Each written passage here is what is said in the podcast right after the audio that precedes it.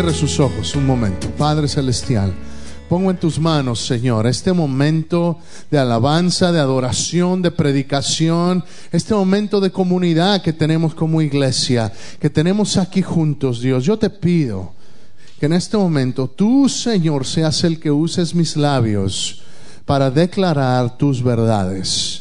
Ministranos esta mañana con tu poder en el nombre precioso de Jesús. Y todos los santos digan conmigo, amén. Siéntese por favor. Tome su lugar esta mañana. Filipenses capítulo 3. Filipenses capítulo 3. Dice la palabra del Señor. Por lo demás, hermanos, lea esa palabra conmigo. Por lo demás, hermanos, ¿qué dice ahí?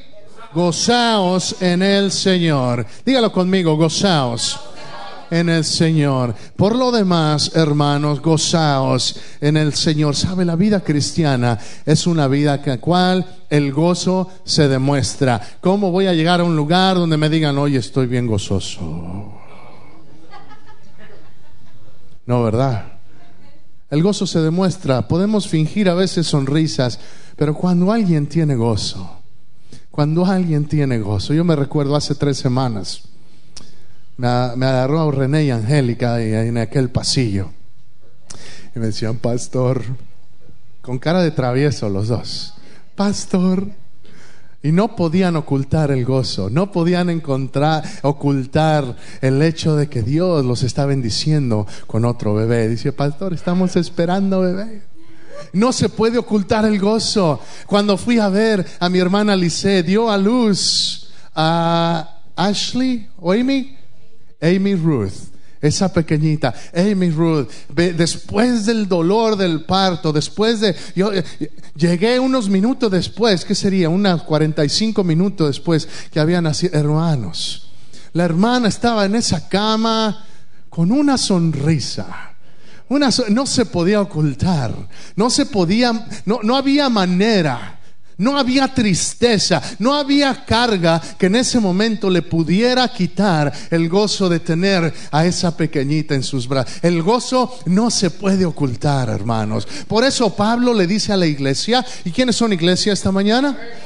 Entonces Pablo nos está diciendo a ti y a mí, hermanos, por lo demás. Cuando Pablo dice por lo demás, está, es, una, es una manera en la cual él muchas veces concluye cuando dice en conclusión, él ha estado hablando a la iglesia que estaba en la ciudad de Filipos, a los filipenses, a la gente que vivía en esa ciudad, y les está diciendo, les, les, ha estado escribiendo del gozo, les ha estado hablando de la fraternidad, les ha estado animando. Es en esta carta en la cual Pablo escribe, todo lo puedo en Cristo que me fortalece. Es en esta carta en la que, en la que Pablo le escribe, dice, regocíjense en el Señor.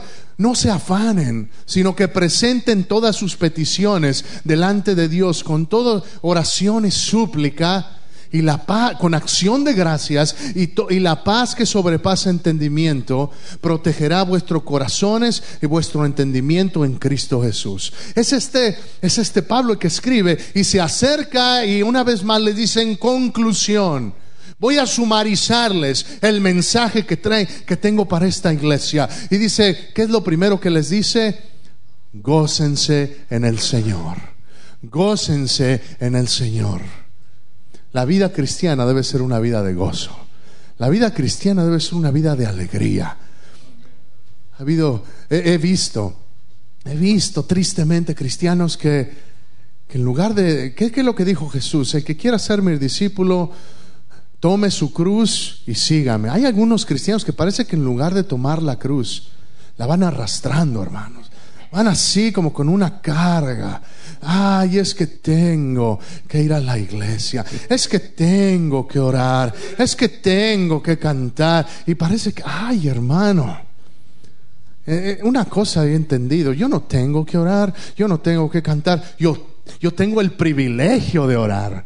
Yo, yo, no me, yo no me aguanto las ganas de cantarle. Pastor, nos está predicando una, un evangelio de color de rosa. No, no, no, no, no, no, no, no. Entiéndame esta mañana. Porque todos tenemos pruebas, ¿cierto o no? porque todos tenemos cargas, porque todos tenemos preocupaciones, pero una cosa he entendido, mi Dios es más grande. ¿Sabe? No tengo que entender otra cosa. Mi Dios es más grande. Y aunque yo vea una prueba, yo puedo decirle esa prueba, mi Dios es más grande. Aunque venga un problema que no entiendo, un problema injusto, mi Dios es más grande.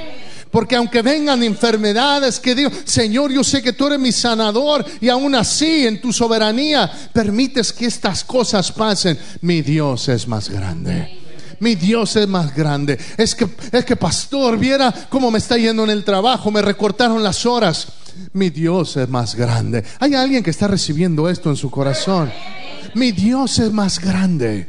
Y por eso tengo gozo. Por eso el gozo no viene de afuera. Si fuera por mis circunstancias, si mi gozo dependiera por mis circunstancias, yo sería el primero amargado en este lugar.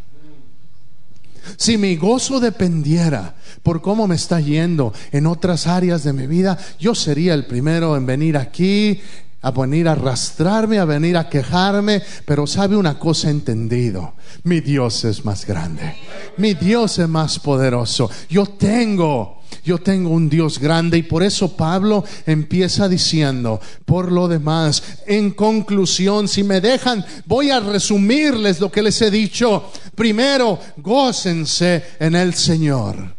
Gócense en el Señor. ¿Cómo vamos a contagiar a la gente que no, que no conoce de Cristo?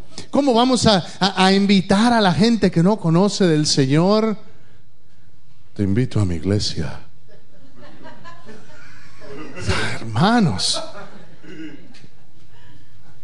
si no hay una emoción, en no podemos, no podemos fingir cuando anhelamos estar en la casa del Señor. Me pregunto cómo estaba ¿Cómo estaba cantando el salmista en el Salmo 27 cuando dice, una cosa he demandado y esta buscaré, que es habitar en la casa del Señor todos los días de mi vida? Es lo que estaba diciendo, una cosa he demandado. Yo no sé qué emoción estaba expresando él, pero sabe, tiene que haber un gozo en nuestra vida. Tiene, tenemos que entender, hermano, si Dios es con nosotros, ¿quién contra nosotros?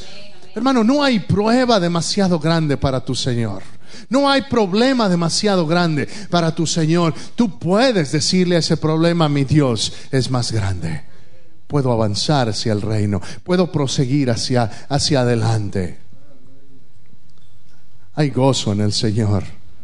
Hay gozo en el Señor. ¿Sabe? Cuando, cuando usted esté aquí, quiero decirle una cosa, usted tiene libertad para venir y danzar delante del Señor, para, para aplaudir. A mí me gusta cuando el hermano Juan se empieza a mover aquí adelante. ¿Por qué? Porque hay gozo.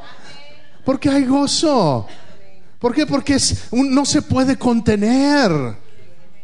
Ay, no, es que, es que ahí no se debe. Hermano, el rey David. El rey David dice, dice la palabra que el rey empezó a danzar delante del Señor. Hermanos, podemos venir y gozarnos en la presencia del Señor. Podemos, por eso, tenga la libertad. Tenga la libertad de... Hay gozo en la casa del Señor. Quizá algunos al principio, digamos, nos coibamos, van a pensar que estoy loco. Porque el hermano Juan cuando llegó a la iglesia decía, ay, estos locos. Usted ya ha escuchado el testimonio del hermano Juan, decía, ay, ¿en qué me vine a meter estos locos? No faltaban semanas, ella era uno de los locos también y en su testimonio, y en su testimonio después de un domingo, y él se lo puede contar, pero él no esperaba, no podía esperar a que llegara el miércoles para volver a estar juntos. Llegaba del trabajo y le decía a la hermana Nancy el lunes, dice, prepárate, ya nos vamos a la iglesia.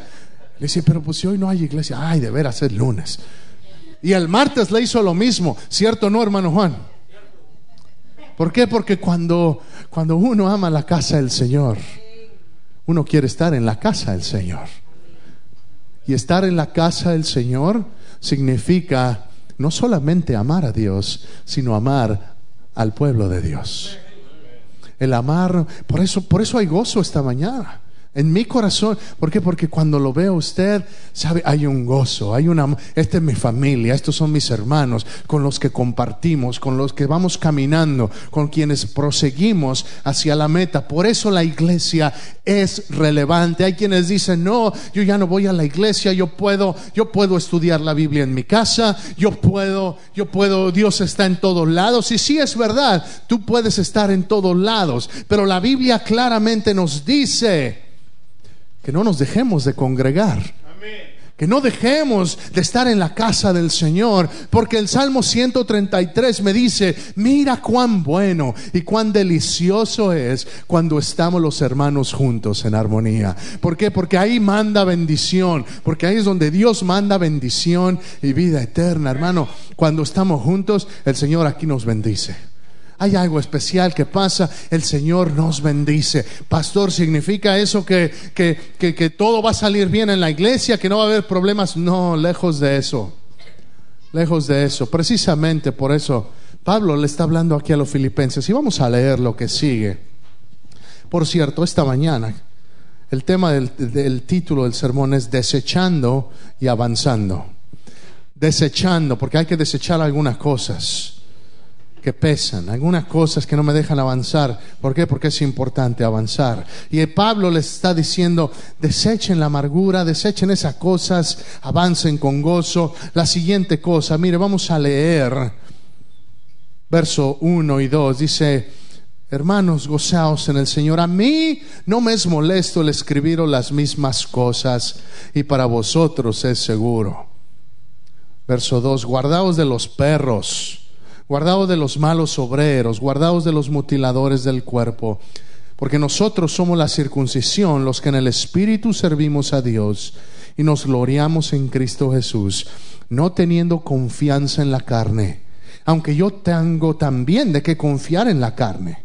Si alguno piensa que tiene de qué confiar en la carne, yo más circuncidado al octavo día, del linaje de Israel, de la tribu de Benjamín, hebreo de hebreos, en cuanto a la ley fariseo, en cuanto al celo perseguidor de la iglesia, en cuanto a la justicia que es en ley irreprensible.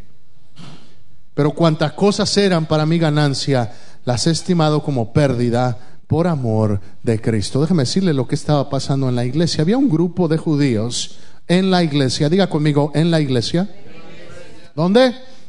En la iglesia había un grupo de judíos, se llamaba este grupo los judaizantes, los judaizantes. Y los judaizantes decían, tú puedes recibir la salvación, puedes aceptar al Mesías, pero solamente vino para los judíos.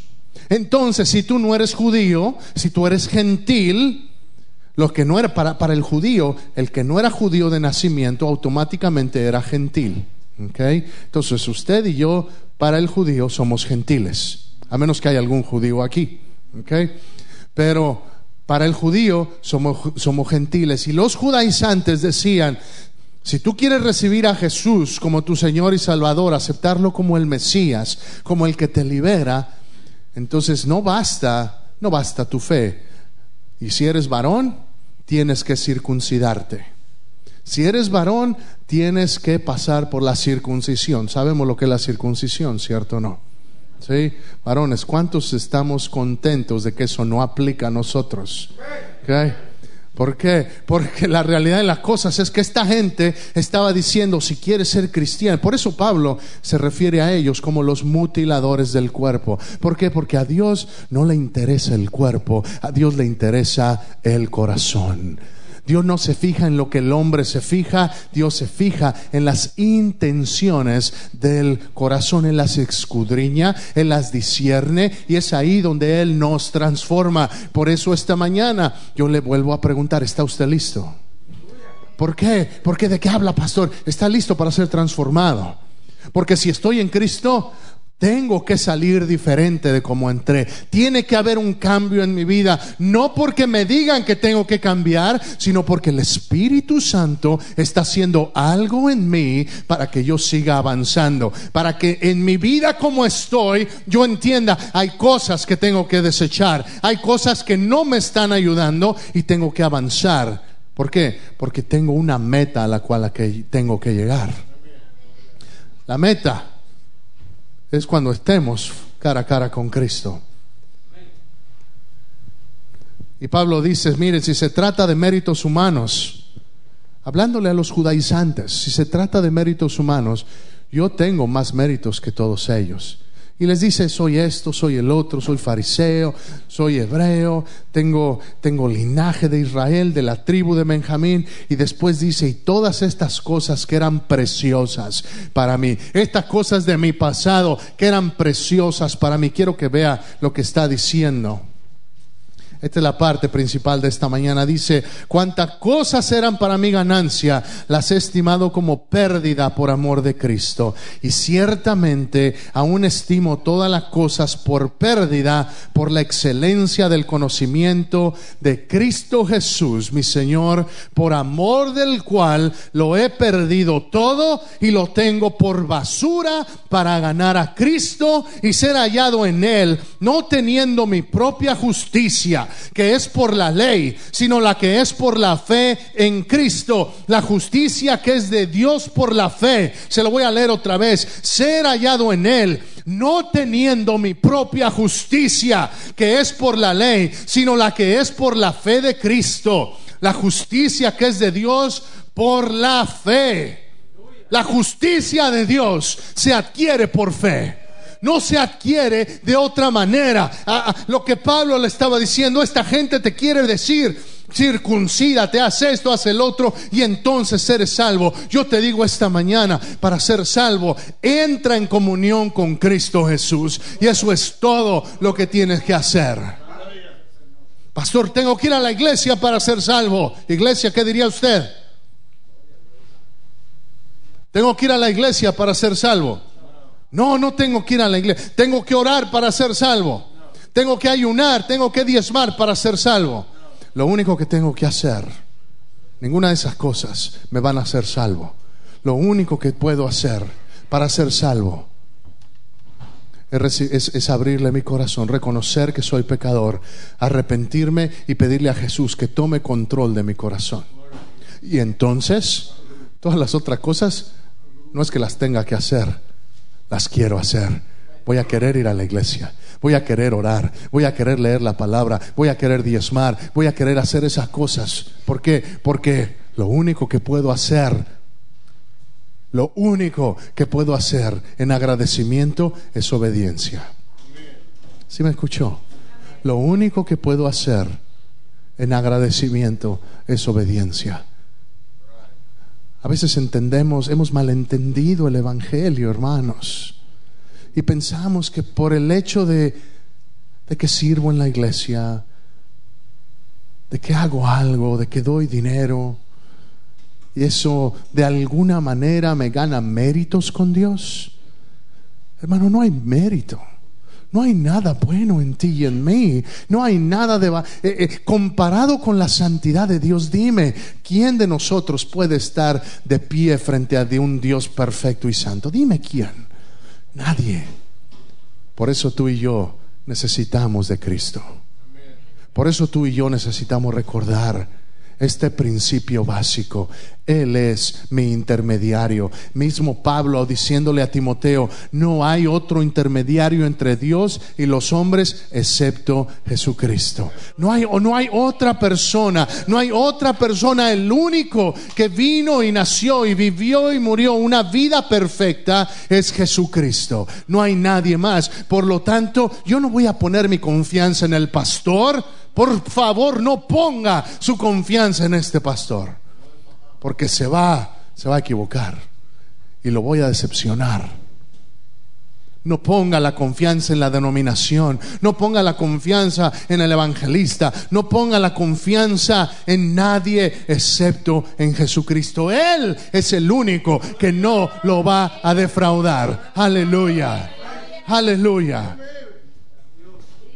Él es nuestro Señor y a Él servimos. Y Pablo está diciendo, Él es el único en el cual tengo justicia. Verso 12.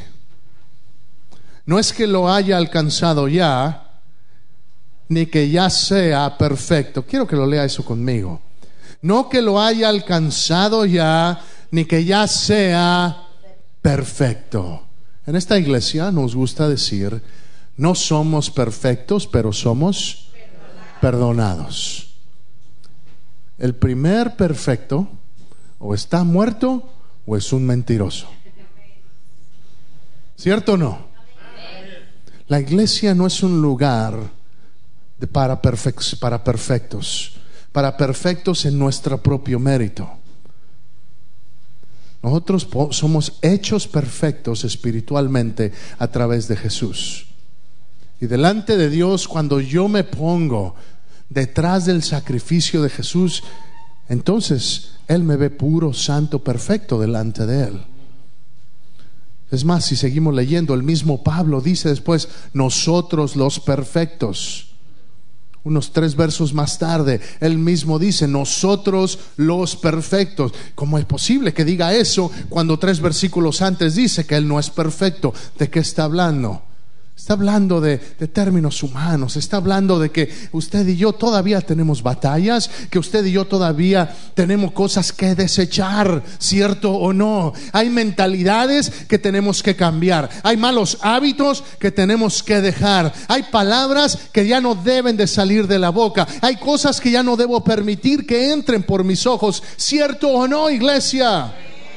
Es una verdad y tenemos que entender, Dios es un Dios relevante que quiere que vivas una vida en gozo. Ay, es que pura, eso de la religión, pastor, esto de, de la vida cristiana es duro. No puedo hacer esto, no puedo hacer el otro, no puedo ir aquí, no puedo ir allá. Hermano, entiende una cosa. No es una lista de no, no, no, no, no.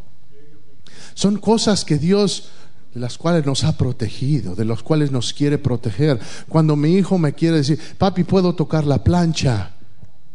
Le digo que no. No porque, ay, qué estricto el pastor con su hijo. Mira qué, qué duro el pastor, que no deja que su hijo toque la plancha. Sería una tontería, ¿cierto? No. Le digo que no, ¿por qué? Porque lo amo. Cuando Dios entra en nuestra vida y nos empieza a mostrar cosas que tienen que cambiar. No es porque no es porque quiera que vivas limitado, es porque quiere que vivas en una vida abundante. Es porque quiere que experimentes la libertad que viene de vivir bajo la obediencia de Él. La manera en la cual podemos mostrar gozo es a partir de entender, no soy perfecto, pero soy perdonado. No soy perfecto, no soy perdonado. Por eso te digo, no pongas tu confianza en nadie, no pongas tu confianza en el pastor, no pongas tu confianza en el hermano, en la hermana. ¿Por qué? Porque todos te vamos a defraudar. Y te estoy hablando no de que confiemos humanamente, estoy hablando de que no dependa tu fe de los hombres. Ay, no, es que ya no voy a ir a esa iglesia porque me trataron así o me trataron. Hermano, discúlpame, pero si no es en esta, a la que sigue te van a tratar mal otra vez. ¿Y qué vas a hacer? Empieza tu iglesia de perfectos. Bueno, si, yo encontrara la iglesia de perfectos, yo no iría, porque yo se las arruinaría. Porque perfectos ninguno. Pero ¿qué es lo que dice Pablo? No que sea perfecto, no que lo haya alcanzado, ni que sea perfecto, sino que prosigo para ver si logro hacer aquello para lo cual fui también nacido por Cristo Jesús. Hermanos, yo mismo no pretendo haberlo ya alcanzado. Fíjese el mismo Pablo, el mismo apóstol Pablo. Dice, todavía Dios está trabajando en mí. No que yo lo haya alcanzado todo, no he llegado ahí. El mismo Pablo necesitaba la redención diaria de Dios. El mismo Pablo necesitaba el perdón diario de Dios. No, no pensemos, es que ya tengo seis años en la iglesia o ya tengo 20 años. Hermano, la antigüedad en la iglesia tus años como cristiano solamente deberían marcar tu desarrollo como madurez espiritual, pero más allá, eso no nos da ningún derecho ni nos da ni, nos libra de estar constantemente buscando que el Señor nos siga transformando. Dios te quiere transformar a ti y me quiere transformar a mí. Y yo le doy gloria al Señor porque he entendido, he entendido que si Dios está tratando conmigo es porque me ama. Es porque te ama. Si Dios está tratando contigo, no es porque no es porque quiere ver, a ver cuándo caes, a ver cuándo te equivocas. Dios Dios te ama. Y Dios quiere transformar tu vida para que seas una luz en medio de la oscuridad, para que tu andar, para que tu testimonio, para que tu hablar, para que las cosas que haces, para que las cosas que no haces, reflejen que Cristo es tu Señor, reflejen quién vive dentro de ti. Tenemos que cuidar el testimonio. Tenemos que estar, tenemos que estar entendiendo qué cosas tengo que desechar, qué cosas tengo que dejar atrás. Dice, una cosa hago, verso 13, olvidando ciertamente lo que queda atrás, prosigo a la meta, al premio del supremo llamamiento de Dios en Cristo Jesús, olvidando lo que queda atrás. A veces nos gusta aferrarnos a cosas del pasado, ¿cierto o no? A veces nos gusta pensar, ay, aquellos buenos tiempos. Ay, cómo me gustaba ah, ciertas cosas que hacía y, no era tan malo. Cómo me gusta. Y, tenemos una añoranza cuando Dios lo que dice, mira, las cosas viejas pasaron. He aquí todas son hechas nuevas. Si estás en Cristo, las cosas nuevas vienen. Pero a veces nos queremos agarrar de las cosas de atrás. Es que, es que, es que si, si y, a lo mejor esto a lo mejor a algunos no les gusta, pero es que si, si, si la música hubiera quedado como la, la de antes. Algunos, algunos crecimos con cierto tipo de música, ¿cierto o no? A menos yo, yo crecí con, con los coritos, ¿no? Y ciertos coritos, cierto ritmo, algunos que... Y, y, y, y Bible, ay, es que, es que ojalá hubiera... Hermano, el Señor se está moviendo de maneras nuevas. Dios está cambiando cosas nuevas. Ay, es que las bancas, pastor, la voy a extrañar. Voy a extrañar mi banca, pastor. Pues hermanos, si, si, va a llorar tanto su banca, pues váyase con la banca. Se la regalo. Andamos viendo a ver a dónde, a dónde las mandamos. De hecho, gracias a Dios vamos a poder bendecir a una iglesia en Marshall que no tiene bancas vamos a poder bendecir esa iglesia, se las vamos a regalar y ser de bendición para esa iglesia. Es una bendición. Dios bendice para bendecir. ¿Sí? Y ese, y ese es otro sermón que podría echarles ahorita. Ay, pastor, vamos a comer. ¿No? Pero Dios cuando nos bendice es para bendecir a otros, ¿cierto o no? Ay, es que no tengo que dar, pastor. Pues es que no estás dando. ¿Cómo está eso? Empieza a bendecir a otros y deja que Dios te bendiga a ti. Ese principio de la palabra, Proverbios 11, 24, ahí luego lo lees, el ojo de tarea. Proverbios 11, 24.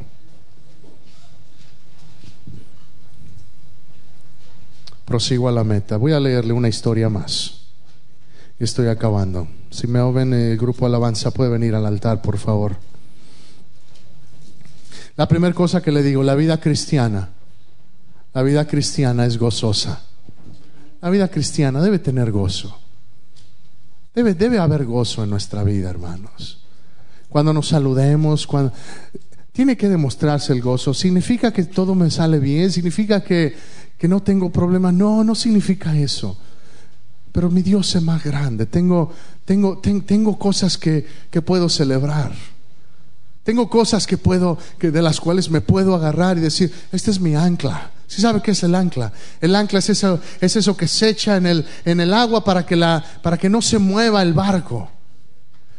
Y cuando, y cuando, cuando viene la tormenta y, y, me quiere mover el barco y se me quiere mover el bote de aquí para allá, estoy anclado y no me muevo. Y a veces hay cosas que me que quizá emocionalmente me muevan, pero en mi espíritu yo tengo palabra del Señor. Yo tengo esperanza, hermano. Dice la palabra en el Salmo 23, Jehová es mi pastor y nada me faltará. Yo me puedo agarrar de esa verdad. Él es mi pastor, Él me cuida. Él me cuida. La buena obra que Él empezó en mí, dice el libro de Efesios capítulo 1, la buena obra que Él empezó en mí, Él es fiel para terminarla. Él lo va a cumplir, Él lo va a hacer. No entiendo por qué Dios es, a veces Dios permite ciertas cosas. No lo entiendo. No me parece justo a veces. ¿No le ha pasado que ciertas cosas pasan en su vida y son injustas? Son simplemente injustas. Usted no hizo nada malo, al contrario, parece que a veces uno está haciendo lo bueno y algo injusto pasa, ¿cierto o no? Y humanamente uno se mueve, y humanamente uno siente, y humanamente uno se dice, Señor, esto no es justo. Pero tengo que entender, pero tú eres más grande y tú estás obrando en mi vida. Tú estás obrando en mi vida, tú vas a hacer algo en mi carácter, tú estás permitiendo estas cosas porque hay cosas que tú tienes que hacer en mi carácter. Dios quiere bendecirnos, Dios quiere moverse en nosotros. Por eso le vuelvo a preguntar, ¿está listo? ¿Está listo para ser transformado? ¿Está dispuesto a decirle, sí Señor? Sí Señor, lo que quieras, sí Señor, voy a tener gozo voy a tener gozo. La segunda cosa es desechar las cosas pasadas. El primer rey de Israel se llamaba Saúl y fue ungido por el profeta Samuel. Le voy a contar la historia, si usted la quiere leer después en 1 Samuel capítulo 15, 16. Y Saúl desobedeció al Señor y entonces Dios lo desechó como rey. La desobediencia es terrible. Dios desechó a Saúl como rey. Y dice la palabra del Señor. Verso 34 en 1 Samuel 15, que se fue Samuel a Ramá y Saúl subió a su casa. Samuel acaba de decirle a Saúl, mira Saúl, Dios te acaba de despreciar, Dios te acaba no de, desechar como rey, ya no eres el rey, ya no tienes la unción como rey, ahora Dios va a ungir a alguien más. Y, y Samuel dice, y nunca después vio Samuel a Saúl en toda su vida, y Samuel lloraba a Saúl.